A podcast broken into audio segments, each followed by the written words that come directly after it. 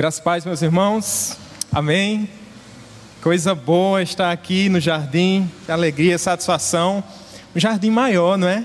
Meu Deus, quantas bênçãos o Senhor tem derramado sobre a vida do seu povo, sobre a vida da Igreja do Jardim. Para mim é sempre uma alegria estar com os irmãos. Rodrigo é fora de série, vocês sabem, né? Uma grande bênção. É...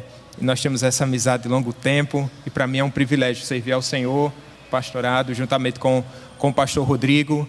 É, fomos vizinhos, né? Tivemos a oportunidade de, tá, de conviver um pouco com Letícia também, antes de Asla, não foi, Letícia? E agora com esse pequeno Asla aí, a gente não, a gente não foi vizinho. E a gente não está tendo nem tempo de matar muita saudade nesses tempos né, difíceis, mas é bom poder voltar a essa casa. Bom poder voltar. E eu não venho sozinho, não, viu?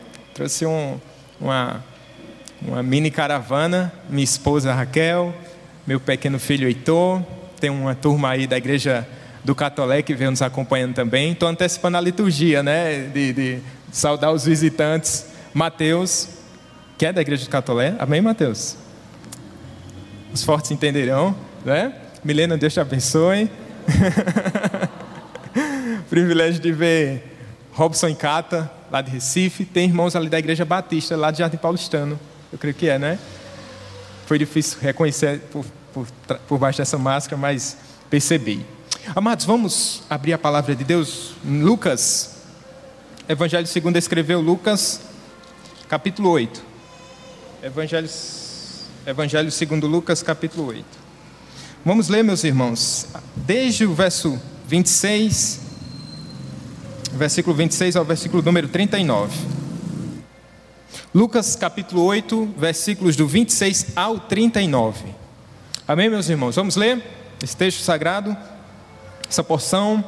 Diz assim a palavra do Senhor: Então rumaram para a terra dos Gerazenos, fronteira da Galileia. Logo ao desembarcar, veio da cidade ao seu encontro um homem possesso de demônios, que havia muito, não se vestia, nem habitava em casa alguma, porém vivia nos sepulcros. E quando viu a Jesus, prostrou-se diante dele, e exclamando e dizendo em alta voz: Que tenho eu contigo, Jesus, filho de Deus Altíssimo? Rogo-te que não me atormentes, porque Jesus ordenara ao espírito imundo que saísse do homem. Pois muitas vezes se apoderara dele, e embora procurassem conservá-lo preso com cadeias e grilhões, tudo despedaçava e era impelido pelo demônio para o deserto. Perguntou-lhe Jesus: qual o teu nome? Respondeu ele: Legião, porque tinha entrado nele muitos demônios. Rogavam-lhe que não os mandasse sair para o abismo. Ora, andava ali pastando no, no monte uma grande manada de porcos. Rogaram-lhe que lhe permitisse entrar naqueles porcos, e Jesus o permitiu. Tendo os demônios, os demônios saído do homem, entraram nos porcos, e a manada precipitou-se despenhadeiro abaixo, para dentro do lago, se afogou. Os porqueiros, vendo o que acontecera, fugiram e foram anunciá-lo na cidade pelos campos. Então saiu o povo para ver o que se passara e foram ter com Jesus. De fato, acharam o homem de quem saíram os demônios vestido, em perfeito juízo, assentado aos pés de Jesus e ficaram dominados de terror. E algumas pessoas que tinham presenciado os fatos contaram-lhes também como fora salvo o endemoniado. Todo o povo da circunvizinhança dos Gerazenos rogou-lhe que se retirasse deles, pois estavam possuídos de grande medo. E Jesus, tomando de novo o barco, voltou. O homem de quem tinham saído os demônios rogou-lhe que o deixasse estar com ele. Jesus, porém, os despediu, dizendo: Volta para casa e conta aos teus tudo o que Deus fez por ti. Então foi ele anunciando por toda a cidade todas as coisas que Jesus lhe tinha feito. Vamos orar mais uma vez, meus, irmãos. Bendito seja o teu santo nome, Pai. Obrigado pelo teu povo reunido aqui nesse tão bonito jardim. Obrigado por rever amigos e irmãos e termos a oportunidade, Senhor, diante da tua palavra, Senhor Deus, sermos edificados. Que com poder e graça, meu Deus, essa palavra seja transmitida e que ela possa converter pecadores, possa santificar os teus filhos, que possa ser um, um, momento de transformação para as nossas vidas nesse domingo à noite. Obrigado pelas igrejas no mundo inteiro, espalhadas, proclamando o Evangelho que salva, proclamando o nome do Cristo Jesus Todo-Poderoso. Ó oh, Deus, nos usa e nos abençoe em nome de Jesus. Amém. Se você pudesse pedir alguma coisa a Deus, o que é que você pediria? Qualquer coisa está valendo. O que é aquele desejo mais rápido que vem ao seu coração? O que pedir a Deus diante de tantas possibilidades, de tantas coisas? Sabe lá Deus o que é que você anda pensando agora? Teve um homem que ele pediu algo a Deus. Ele orou ao Senhor. E esse homem disse assim: Senhor, dá-me a Escócia, senão eu morro. Essa foi uma oração de um dos, dos expoentes da reforma protestante. O patriarca do presbiterianismo chamado John Knox, um escocês que tiveram um encontro com Cristo e aos 25 anos foi é, é, se tornou um ministro. E essa oração que John Knox fez exprime um desejo íntimo da sua alma de ver a Escócia lá no século XVI, que estava entregue à idolatria, aos demandos de uma monarquia, ou de várias, melhor dizendo, e a um clero totalmente corrupto, onde uma religião ia de água abaixo. Ele está orando por uma Escócia, para que o Senhor liberte um povo, para que o Senhor liberte uma nação. E ele fala isso com propriedade e com amor. Não eram palavras jogadas soltas ao vento, como uma oração que a gente faz sem perceber, sem atentar para aquilo que nós estamos falando, sem atentarmos para aquilo que nós estamos dizendo. John Knox, ele amou o seu país, amou a sua gente e pagou um alto preço. Sim, porque o amor ele requer isso, um preço a ser pago. Certa vez ele disse: Eu sinto um soluço e um gemido desejoso que Cristo Jesus seja pregado abertamente em minha terra nativa, ainda que para isso seja necessário perder minha miserável vida. E ele quase perdeu a vida mesmo. Foi preso, foi perseguido, foi exilado passou por muitas aflições e dificuldades, mas ele tinha um propósito por amor a Cristo. E esse amor que ele tinha pelo Senhor Jesus Cristo o fazia amar a sua gente, o fazia amar a sua terra, o fazia amar o seu povo. É assim que ele demonstra esse seu amor persistente. E ele foi, como eu falei para vocês, um expoente. Deus levanta, salva um escocês de uma família que não tinha que não era muito conhecida na época, de uma família humilde, converte esse pecador e coloca nesse pecador um amor por Cristo tão grande e um amor por sua terra e pelo seu povo. Ele demonstrou esse amor dessa forma. E esse texto que nós vamos meditar, que nós acabamos de ler, fala desses efeitos do Evangelho, dessa ação do Evangelho desse Cristo que liberta o pecador e nos dá um amor tão grande, inflama o nosso coração de amor pelo nosso povo, pela nossa gente. Vai ser simples, o que nós queremos mostrar nessa passagem é que o Senhor liberta o pecador das trevas e devolve aos seus por misericórdia. O Senhor liberta os pecadores. E depois de libertos, ele faz com que esses pecadores retornem para os seus, que a partir dos seus eles vão proclamar essa libertação. Vamos ver. Esse texto, quero mostrar ele em duas partes. Na primeira parte, a gente vai ver que, a despeito da resistência de Satanás, o Senhor Jesus Cristo liberta. Você consegue perceber, já a partir da leitura, que nós estamos tratando de um texto que fala da expulsão de um homem que estava cheio de demônios. Como é que essa história começa? Jesus, ele está na sua missão, pregando, propagando o evangelho, e o texto vai nos mostrar que ele ruma para a terra dos Gerazenos, fronteira da Galileia.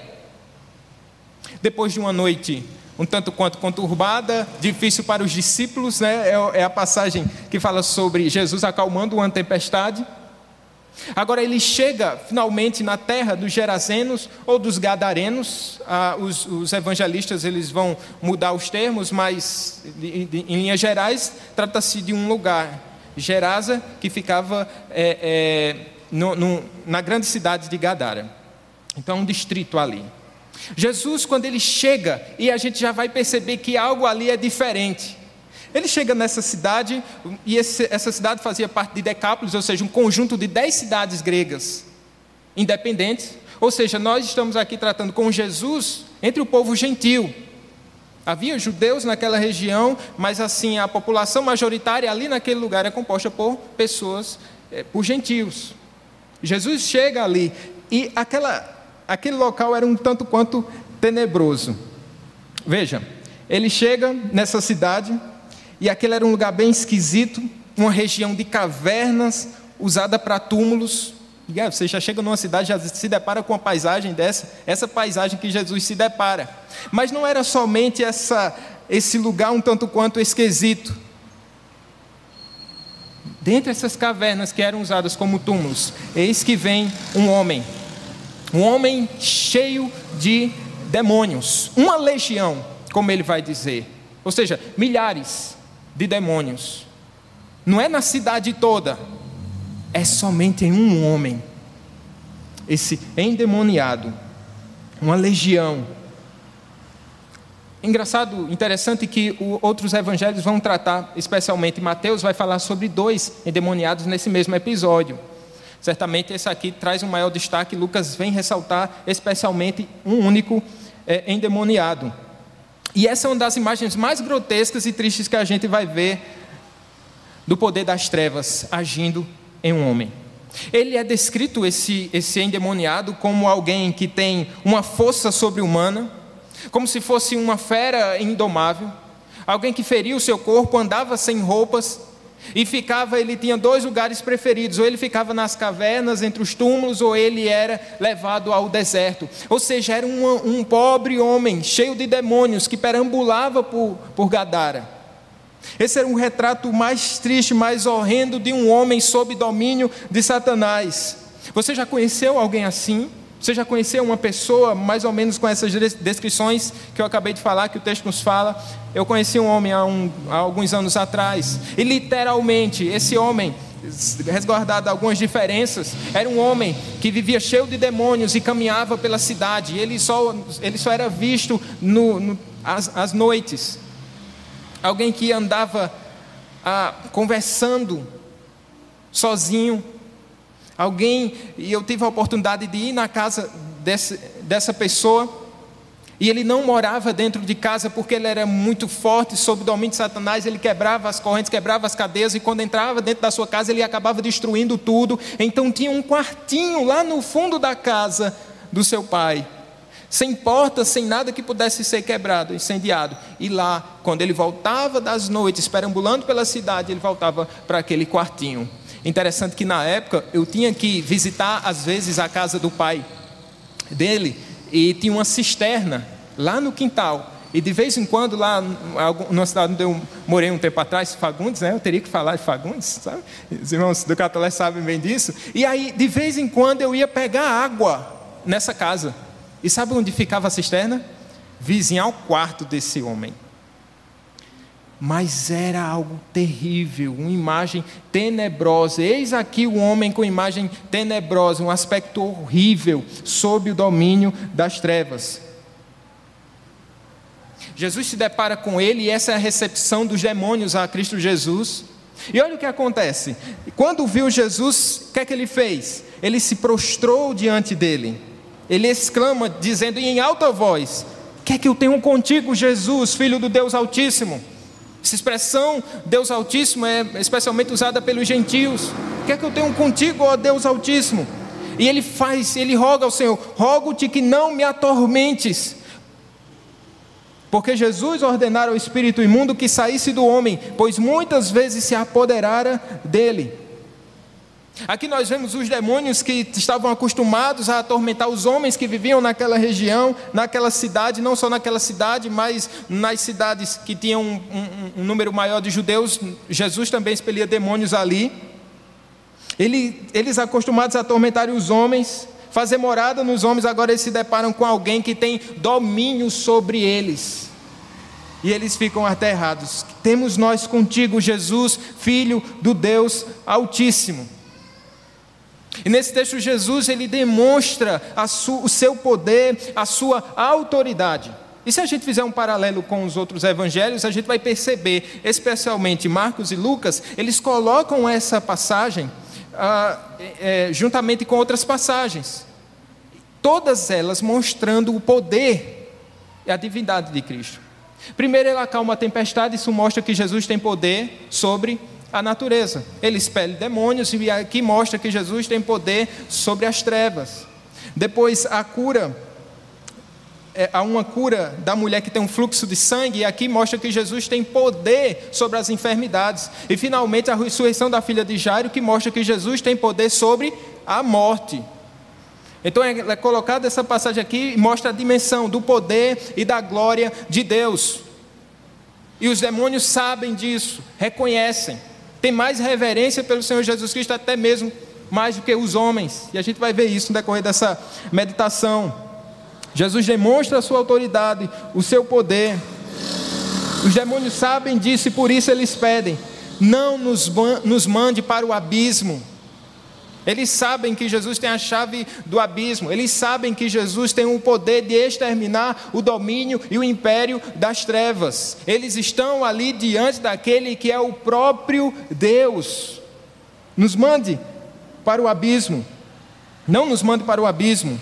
Marcos vai dizer que eles pedem para que ele não seja enviado para fora do país. E aqui, essa passagem nos mostra de maneira clara que Jesus vem inaugurar um reino, e é chegado o reino de Deus. Todo poderio de Satanás, agora, ao se deparar com o poder e a presença do Senhor Jesus Cristo, o Rei da Glória, o Todo-Poderoso, Satanás agora tem que se prostrar, tem que rogar ao próprio Jesus para poder de alguma forma fazer alguma hora extra para continuar aterrorizando alguns homens, não com o mesmo poder. Jesus vem e ele, ele amarra o valente. Jesus vem e amarra Satanás e agora ele tem o seu poder bastante limitado. Há um poder das trevas, ainda há. Mas diante do poder de Jesus Cristo, até Satanás tem que se prostrar. Se já que estamos falando num tempo de reforma, o reformador Lutero disse que o diabo é o cachorrinho de Deus, é o cãozinho de Deus, e de fato é. O Senhor Jesus, ele é o Deus todo-poderoso que tem poder para libertar os pecadores. Isso fica muito claro aqui nessa passagem. A derrocada de Satanás. E eles fazem um pedido. Vocês vão perceber que nessa passagem há muitos pedidos de oração. Há muitos, tem, todo tempo a gente vai ter alguém clamando a Jesus Cristo. E os demônios fazem um rogo. E eles assim: nos mande para os porcos, não nos mande para o abismo, nos mande para os porcos. E ali o texto vai dizer que havia uma manada de porcos, certamente por ser um, uma localidade onde tinha uma preponderância, onde tinha muitos gentios, ali ah, certamente o, o, porco, por ser um animal tido pelos judeus como imundo, eles não eram criados num território onde tinha um, uma, uma maioria de judeus. E ali, o demônio, os demônios veem isso e fazem esse pedido. Pastava ali no monte uma grande manada de porcos. E aí, o Senhor Jesus, ele concede esse, esse, esse pedido dos demônios. E o que é que acontece? Aqueles demônios legião, saem do endemoniado e eles são lançados contra os porcos. E o que é que acontece aqui? Os porcos, quando recebem esses espíritos maus, esses demônios, eles são precipitados, eles se precipitam e morrem. É isso que acontece. Vendo toda aquela confusão, todo aquele embaraço causado, os porqueiros ficaram assustados, atemorizados com o poder de, de Jesus Cristo. Se a gente olhar a, a, a, passagem onde a gente vai ver Jesus acalmando uma tempestade, os discípulos ficaram atemorizados com o poder de Deus. Os demônios tremem diante do poder de Deus. Mas agora, o povo de Gerasa, ao saber, os porqueiros vão anunciando, por toda aquela região e acabam eles voltando para ver o que tinha acontecido. Certamente eles se deparam com, com toda aquela cena, a cidade em alvoroço, a cidade totalmente assustada. E a resposta do povo para esse episódio não é nada positiva. O que eles vão dizer no verso 37, observe. Vai dizer que eles ficaram apavorados, dominados de terror. 37 vai dizer que eles estão possuídos de grande medo. E eles vão fazer um pedido ao Senhor Jesus. Eles vão rogar. E o pedido deles é: Senhor, saia daqui. Eles rogam que Jesus se retirasse daquele lugar. Veja, muitas vezes os homens sem Deus usam a mesma cartilha dos demônios. Se os demônios disser, disseram, viestes nos atormentar, os homens sem Deus, essa passagem também de Gerasa vão dizer: Senhor, o Senhor veio nos atormentar, estava tudo em paz. Perceba, estava tudo em paz, mas Satanás estava reinando silenciosamente naquele lugar. Mas para eles, quando Jesus Cristo chegou ali, ele trouxe essa tormenta, estava tudo tranquilo, eles estavam vivendo tranquilamente, passivamente. E Jesus causa todo esse embaraço, toda essa confusão, ele não é bem-vindo ali, e você percebe que este mundo, de certa calmaria, de certa paz, ele se opõe ao Senhor Jesus Cristo. Eles não querem ser atormentados, porque onde o Senhor Jesus Cristo chegou, onde o Evangelho chega, esse Evangelho vem nos atormentar, mostrando ali, de certa forma, o nosso pecado, a nossa dependência de Cristo, mostrando que nós precisamos de um libertador. Essa passagem nos mostra. Eles se sentiam mais confortáveis com a presença dos demônios do que com a presença de Cristo entre eles. Saia daqui, Jesus. Saia daqui. Esse é o pedido deles. Mas sabe, meus irmãos, que mesmo com esse homem atormentado e perambulando para aquela cidade, esse texto acaba nos mostrando que todo homem está aprisionado às correntes do diabo. Sim, o, o endemoniado ele, ele usava correntes e quebrava tudo. Mas o diabo mantém esse mundo preso com algemas invisíveis. Um mundo totalmente dominado pelo príncipe das trevas. Assim o mundo também está sob domínio de Satanás, até que até que Cristo os liberte. Até que Cristo os liberte. E nós podemos dizer, Cristo é o único que pode libertar do poder das trevas. E é isso que ele faz aqui. Como? Ele salva o endemoniado. Está uma confusão generalizada. E se você ler essa passagem de maneira apressada, você não vai perceber o que é que está acontecendo aqui. Fala-se daquele episódio, fala-se das pessoas, fala-se dos, do, do, dos porqueiros que foram anunciar, pessoas resistindo ao Senhor Jesus Cristo. E no meio dessa confusão, confusão a gente vai ver um lindo detalhe. Olha, olha o que diz o verso 35. Acharam o homem de quem saíram os demônios como? Vestido em perfeito juízo, assentado aos pés de Jesus. Veja que retrato lindo, o cenário tenebroso de Gerasa começa a mudar. A paisagem sombria de Gadara começa a ser alterada, como um jardim que começa a brotar, como flores que começam a brotar em terra seca. Assim, Lucas nos mostra que tinha um homem que agora não é mais um endemoniado, mas ele vai taxá-lo, dizer que ele era um ex-endemoniado. Saíram os demônios. Ou seja, Satanás perde o domínio sobre aquela vida por causa da libertação do Senhor Jesus Cristo. E como é que ele está? Ele aparece no cenário, ele está vestido, lembra que ele andava sem roupa, desnudo, aquela maior confusão.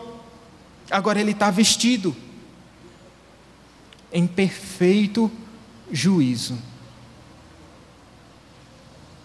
Fico pensando, imaginando talvez na surpresa que os pais ou os parentes desse endemoniado sentiram. Porque diz que ele tem, certamente tinha casa, mas não ia para casa. E de repente chega um homem, agora transformado pelo Senhor Jesus Cristo, agora com, em seu estado de juízo perfeito, agora que toma certamente um banho, veste uma roupa adequada, um outro homem, e veja, e ele é devolvido à sua casa, e veja, meus irmãos, como o Evangelho devolve pessoas para o seu lar, para os seus lares. Talvez você está aqui e você foi devolvido ao seu lar depois que Jesus Cristo te encontrou. Quem diria que você estaria num domingo à noite cultuando ao Deus eterno? Quem diria que você pudesse estar em família, adorando e cultuando ao Senhor nessa noite? Quantos e quantos e quantos foram transformados pelo Evangelho e retornaram ao seu lar, não mais como pessoas escravizadas pelo pecado, tomadas por demônios, subjugadas por Satanás, mas agora libertos pelo sangue do Salvador Jesus Cristo. Ele agora está de volta ao seu lar. Mas acontece que a ida dele para casa é muito rápida. Talvez não deu nem tempo dele falar um pouco da sua conversão para os seus. Talvez assustados, temerosos, boquiabertos, os seus parentes olharam tudo aquilo. O que é está acontecendo? O que é está acontecendo? Ele pega aquelas peças de roupa, toma um banho, se veste e sai logo de casa. O que foi que aconteceu com ele? Não tivemos nem tempo de conversar. Ele volta, porque o coração dele está muito acelerado porque ele está muito apressado. E ele volta de imediato. E Lucas vai nos dizer que ele estava assentado aos pés de Jesus. Louvado seja Deus que homens que estavam assentados sendo massacrados pelo império das trevas, sob domínio do diabo, são libertos agora e agora se sentam aos pés do Senhor Jesus Cristo. Talvez nem aqui o meu lugar. Aos pés do meu Salvador, aos pés do meu Senhor. É aqui onde eu quero estar. Não é esse o desejo, meus irmãos? Não é isso que o Espírito de Deus faz quando nos transforma o coração Jesus Cristo não passa a ser a pessoa mais importante da nossa vida, a nossa melhor companhia, o ar que nós respiramos, o caminho pelo qual nós passamos como a palavra viva. Eis aqui um homem totalmente transformado pelo Evangelho do Salvador. Ele está sentado aos pés do seu Senhor. E coisa maravilhosa. E esse homem, vem representar não somente um homem de Gerasa que foi transformado de uma cidade de gentios, de Decápolis, e que assim não tinha muita gente que tinha um conhecimento da religião judaica. Ele não é só um retrato de uma cidade, ele é um retrato de um homem que estava sob domínio das trevas e agora é transformado pelo seu Salvador. Nesse que Colossenses diz que ele nos tirou do império das trevas e nos transportou para o reino do Filho do seu amor. E não pense que foi algo assim romântico. Foi um ato poderoso de Deus, nos desarraigando deste mundo que nós estávamos atolados, nós estávamos presos. Talvez como a família de Ló, lá em Sodoma, que eles estavam ali demorando a sair, a cidade ia ser destruída, e os anjos, olha, o relógio de Deus está contando, essa cidade vai ser destruída, tudo vai ser arruinado, e eles demoram, e os anjos vão lá e arrastam literalmente aqueles homens. Ló e a sua família, eles são retirados daquele lugar, exceto a sua esposa que olhou para trás. É assim, Jesus Cristo vem e nós estávamos tomados por Satanás.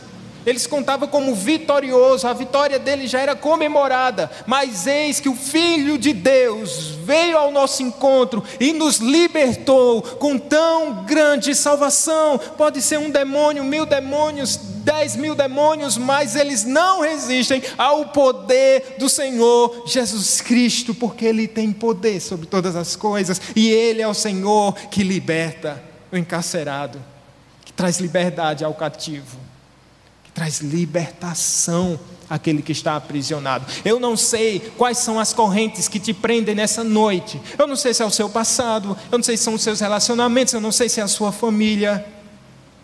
Um vício, um pecado que você carrega, uma culpa, mas uma coisa eu sei: que Jesus Cristo é poderoso para libertar você nessa noite, nessa hora.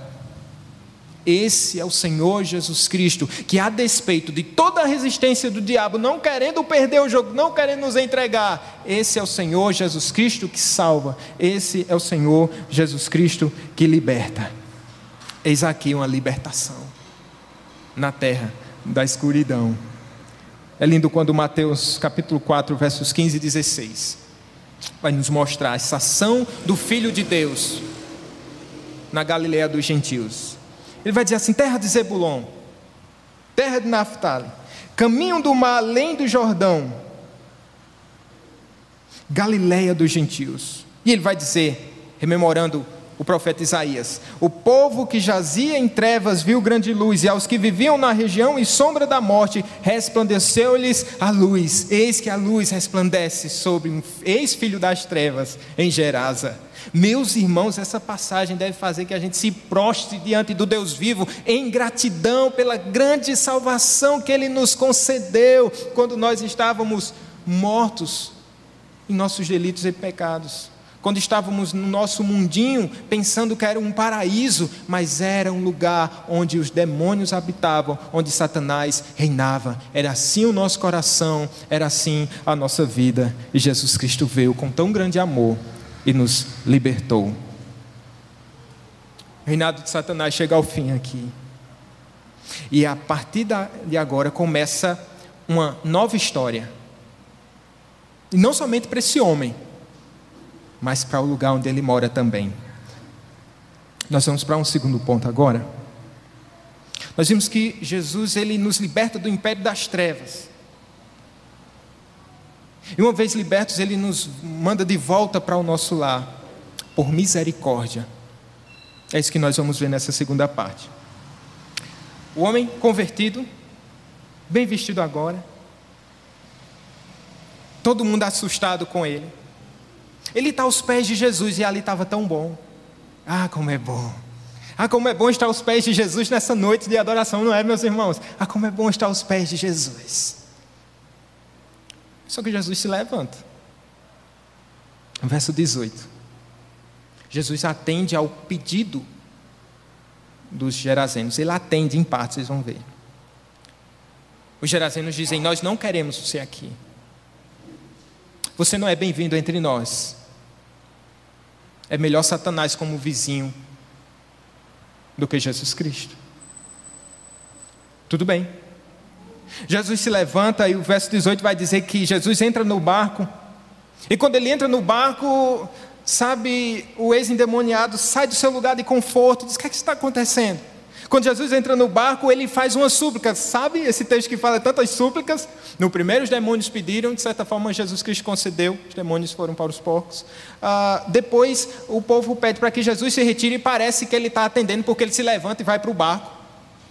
Aí há uma terceira súplica. Suplicava-lhe o que for endemoniado. Não é um pedido assim. Ei, deixa eu ir contigo. Era assim: Senhor, eu não sei viver sem ti. Eu quero estar com o Senhor. Aonde fores, eu irei.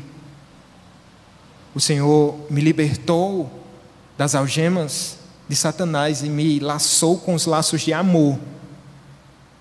Agora tu és meu e eu sou teu. Eu quero ir contigo.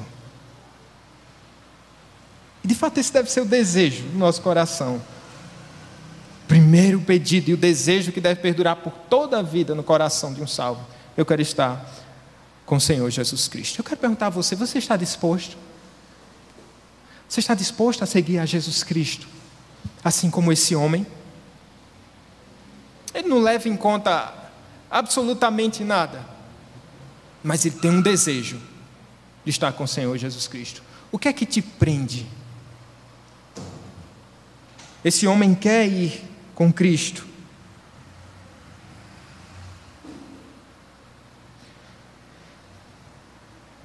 O Evangelho nos mostra que, se alguém quer vir após mim, vocês sabem, o que é que diz o texto? negue-se a si mesmo. Tome a sua cruz e siga-me. Você quer seguir a Cristo? Negue-se a si mesmo. Tome a sua cruz e siga-me. Não, não estou dizendo, perguntando se você quer fazer parte desse jardim tão bonito. De certa maneira, isso vai demonstrar como resposta a sua fé. Estou perguntando se você está disposto a negar a sua própria vida por amor a Cristo. E negando a sua própria vida, você faz parte desse jardim do povo de Deus. Essa é a resposta. Tudo tão lindo, tudo tão emocionante, você ficou torcendo aí, né? Ah, Jesus, bora, arruma uma vaga aí nesse barco, é só mais um. Ah, tem tanta coisa para desbravar, há um ministério tão bonito pela frente. Vai, Jesus, só uma vaga, vai, vai. Não. Hã? É isso que Jesus está dizendo. Ele dá uma resposta breve. E diz somente isso. O texto vai dizer que Jesus não permitiu que ele seguisse viagem com Cristo. Como é? Jesus atende ao pedido dos demônios e nega um pedido de um crente. Mas ele vai explicar o motivo dessa negativa. Olha o que diz o verso 19. Ele dá uma ordem: Você não vem comigo. Vai para a tua casa, para os teus. O verso 19 está em Marcos aqui certo? No, na versão de Lucas é um outro versículo. Vai para a tua casa, para os teus, anuncia-lhes tudo o que o Senhor te fez e como teve compaixão de ti. Está dizendo: você não vai comigo, mas você vai voltar para a sua casa. Já percebeu, meus irmãos, que muitas vezes nós minimizamos esse chamado caseiro e negligenciamos o chamado para voltar para casa.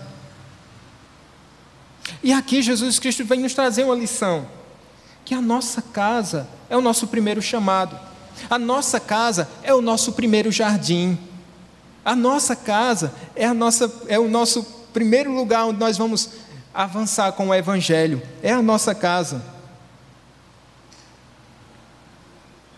Sabe, há um tempo atrás, alguns anos atrás, as igrejas faziam bem mais do que hoje. Há uma coisa chamada conferência missionária. Vocês lembram da conferência missionária?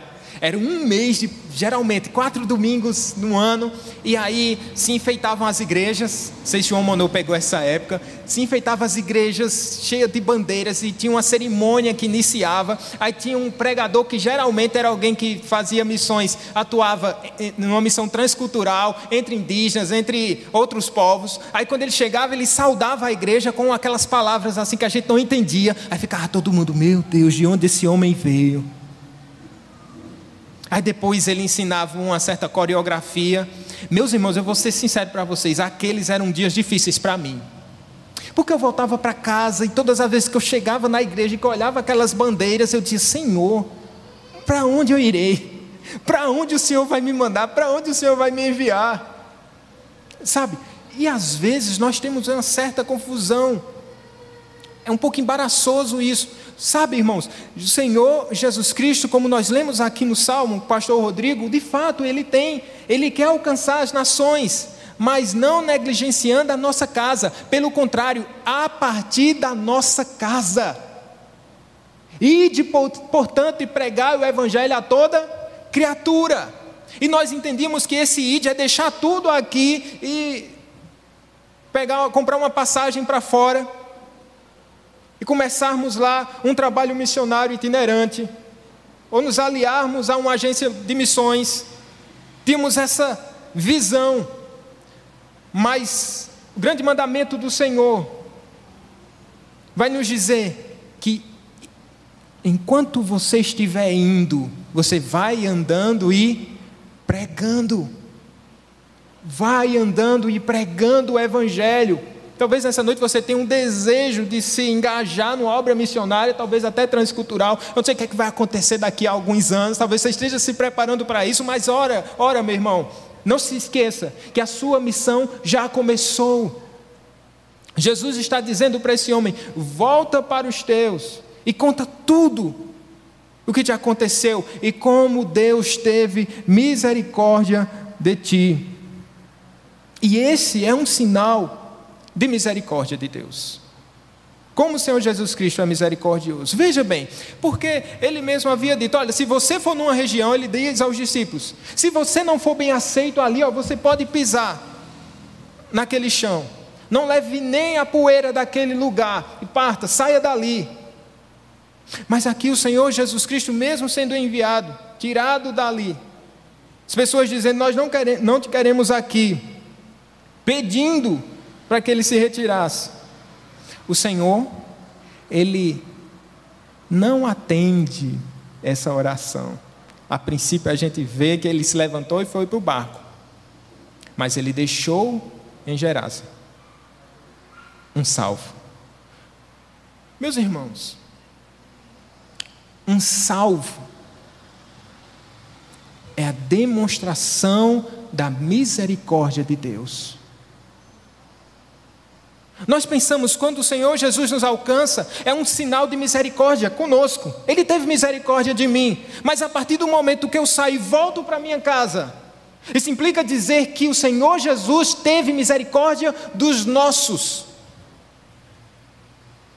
nos enviando ali como proclamadores do Evangelho, como arautos do reino de Deus é um sinal de misericórdia. Se o Senhor Jesus te libertou e você volta para sua casa, você volta como uma testemunha viva do Evangelho do Senhor Jesus Cristo.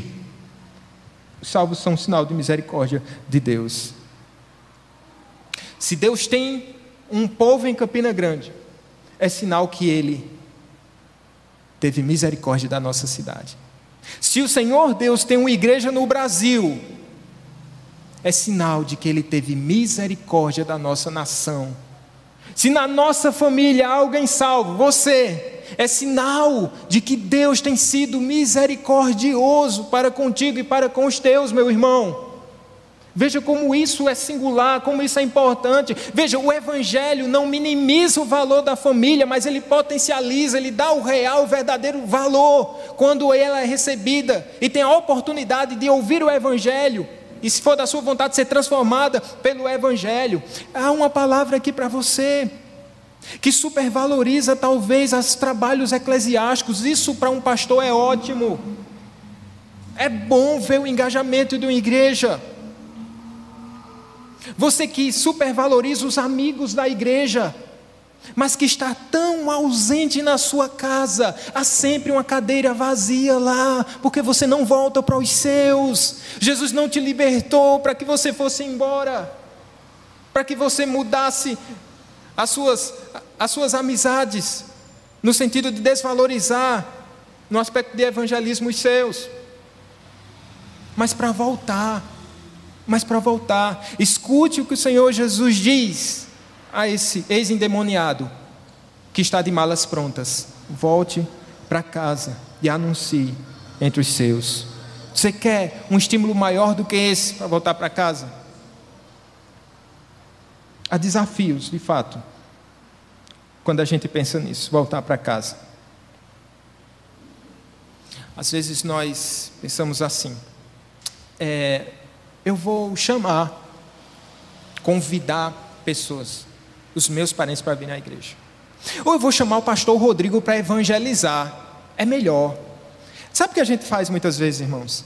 A gente está terceirizando, terceirizando aquilo que o Senhor Deus nos deu como obrigação, como uma ordem. Volte para os seus, anuncie o evangelho na sua casa. Anuncie o evangelho. No muro da reforma lá em Genebra, tem John Knox e mais três expoentes da reforma. E tem uma frasezinha lá que remete a John Knox. Diz assim: Um homem com Deus está sempre em maioria. Um homem com Deus está sempre em maioria. Às vezes, e eu quero trazer essa palavra de encorajamento para você que, como eu, quando fui convertido pelo Senhor Jesus Cristo, não tinha mais nenhuma testemunha na minha casa. E quão desafiador é trazer um novo mundo para um mundo que está arruinado pelo pecado. Mas você com Cristo, com o Evangelho, é maioria. Jesus está aqui dizendo para esse homem: volte para casa. Ele podia objetar dizendo: Senhor, mas vê aí, o Senhor está com, com vários discípulos, dá uma forcinha aí, deixa os dois aqui, vai. Essa missão vai ser melhor. Eles são mais experientes, eles né, têm uma vivência maior, etc. Já te acompanham há algum tempo, mas não. Jesus não se importa com isso. Mas dá essa ordem. Seja test minha testemunha aqui nesse lugar. Seja testemunha. Os estratégias. São várias estratégias para poder voltar para casa, proclamando o Evangelho. Um homem, um irmão nosso em Cristo, nos contou há algum tempo atrás que ele sentiu desejo no coração, ouviu o Senhor dizer isso para ele: volte para casa, volte para evangelizar os seus. E ele ah, já tinha um pai idoso, ele já casado e o pai já na velhice. Ele resolveu se encontrar uma vez por semana com seu velho pai. E nesses encontros eles iam tomar um cafezinho. Sentava à mesa e ele escutava o pai muito, muito tempo. O pai falava muito, ele dizia. E ele pregava o evangelho. Nas entrelinhas, pacientemente, graciosamente, amorosamente, ele fazia isso. Esse senhor faleceu há um tempo atrás. Mas esse irmão em Cristo disse que teve a alegria de ver o seu pai nessas conversas simples do meio de semana, num café casual, escutou do seu pai a declaração de que Jesus Cristo era o seu Senhor, era o seu Salvador. Eu digo para você, meu irmão, volte para sua casa e anuncie entre os seus eu sei que deve ser chato participar do WhatsApp da família, onde dá tantos bons dias, ou às vezes há uma confusão por causa de política. Eu sei que às vezes você não tem muita paciência de ficar escutando as mesmas piadas do seu tio. Meu irmão, você faz muita falta. Você faz muita falta entre os seus. O Senhor Jesus te libertou para que você voltasse para que você volte aos seus e agora fale de tudo aquilo que o Senhor Jesus Cristo fez por você. Eu sei que há muitos desafios. Pregar em casa é um grande desafio, porque você prega o tempo todo sem falar quase nada, com suas atitudes. E há um alerta para nós, com o nosso testemunho na nossa casa. Volte para casa e veja o evangelho que você tem pregado essa fé que você tem semeado entre os seus? Será que os seus filhos veem alguma inconsistência naquilo que você fala com aquilo que você vive? Será?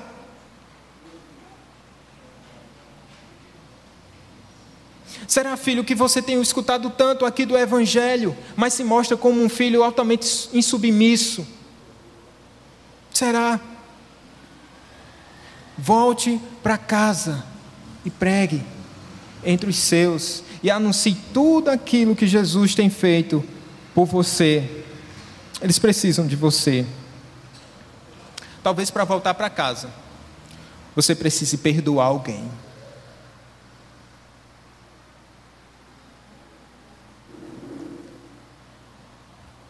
Talvez o rancor, a mágoa, a tristeza, por alguma desavença, acabou trancando as portas da sua casa e você não pode entrar, porque entre você e sua família há uma grande mágoa.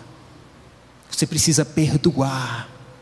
Destranque as portas da sua casa, perdoe e volte com a mensagem daquele que teve misericórdia de ti e te perdoou, e agora você está pronto para perdoar.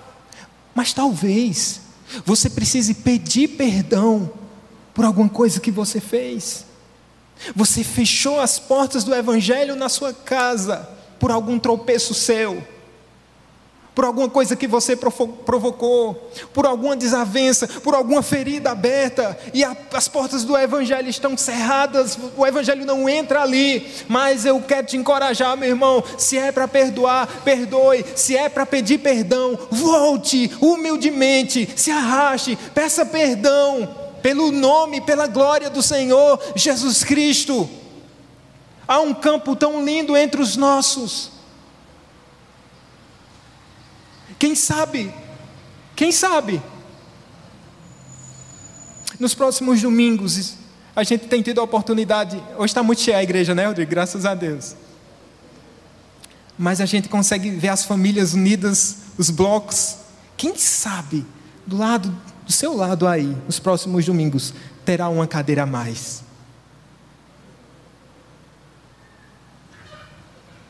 De alguém amado por você, e que Cristo tem um propósito de salvá-lo. Volte, volte para casa, volte para os seus, volte para os seus. E com a mensagem tão simples, ele vai encerrar dizendo que aquele homem foi anunciando por toda a cidade todas as coisas que Jesus lhe tinha feito. É lindo.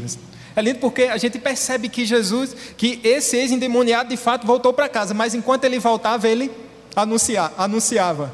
Falou entre os seus, mas não esqueceu do mundo. E aí é o outro oposto. A gente se lembra dos nossos, mas a gente não lembra que há um campo missionário tão grande para nós anunciarmos o Evangelho do Senhor Jesus Cristo. Ou seja, nunca vai faltar oportunidade, nunca vai faltar pecador para você pregar, Nunca vai faltar o evangelho no seu coração para você anunciar. Saia daqui e enquanto você vai indo para casa, você vai anunciando sobre a morte do Cordeiro de Deus e sobre a vitória do leão da tribo de Judá, que foi morto, mas ressuscitou, meus irmãos, para nos resgatar. Eu pergunto a você: se você pudesse pedir alguma coisa a Deus nessa noite, o que você pediria? Se você pudesse pedir alguma coisa a esse Deus misericordioso nessa noite, esse Deus pronto a salvar, o que é que você pediria? Uma vez, o Pai eterno disse ao filho: Pede-me, filho, pede-me, e eu te darei as nações por herança e as extremidades da terra por tua possessão. O filho disse: Pai, me dá as nações. O pai disse: Vou te dar. Mas há um grande e alto preço a ser pago um preço de sangue. E o filho de Deus diz: Pai, me dá as nações, e eu pagarei o preço por cada pecador eleito. Jesus Cristo vem e morre e paga um preço muito mais alto do que John Knox pagou na Escócia, do que você poderá pagar ou tem pago na sua família. Um preço tão grande, tão alto, que só o Filho de Deus poderia pagar. Pede-me, eu te darei. Jesus Cristo diz: Eu quero, e Ele paga o preço para nos transportar do império das trevas, para nos levar para o reino do Filho do seu amor. Se você pudesse pedir algo a Deus essa noite,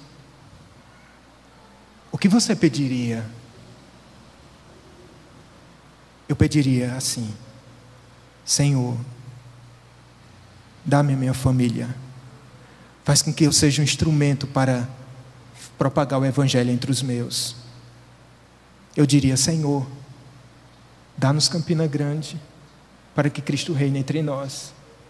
Eu diria: Senhor, dá-nos o Brasil para que o Senhor seja o Rei dessa nação. O que você pediria? Você pode pedir. Peça. Peça e volte pregando o Evangelho do Senhor Jesus Cristo. Ele é poderoso para salvar pecadores.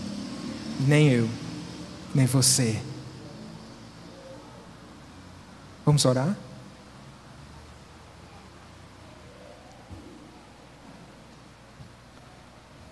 Gracioso tu és, Senhor. Nós estávamos presos sob algemas invisíveis. Éramos escravos do diabo, aprisionados no mundo das trevas. Andávamos bem vestidos, andávamos, tinha nossa própria vida, mas estávamos mortos e nem sabíamos. Até que Cristo atravessa a fronteira entre os céus e a terra, porque o Senhor requeriu, porque o Senhor pediu a nossas vidas. A minha vida estava nos teus planos, a vida de cada salvo nessa noite estava nos teus planos. O Senhor nos encontrou quando a estrada era só escuridão, vazio, quando a nossa alma estava arruinada. O Senhor rompeu as trevas da nossa perdição e nos resgatou das mãos do diabo. Hoje somos teus, o Senhor é nosso e queremos, ó Pai, sermos, queremos ser arautos neste mundo, queremos ser testemunhas do Deus vivo, a partir da nossa casa, mas que a nossa casa seja pequena demais e que anunciemos entre os nossos. O Senhor abençoe-nos. Abençoe a igreja do jardim, para que cadeiras sejam acrescentadas, não pelo valor das cadeiras, mas pelo valor das almas. Salva, ó Deus. O Senhor é poderoso para salvar. Bendito seja o teu nome. Que mesmo com toda a nossa resistência, nós não queríamos nada contigo o Senhor usou de misericórdia e bondade. As portas da salvação estão abertas. E que pecadores entrem por ela. E que perdidos se encontrem. E que filhos das trevas encontrem a luz, que é o Senhor Jesus Cristo. Para a tua glória e no teu nome. Amém.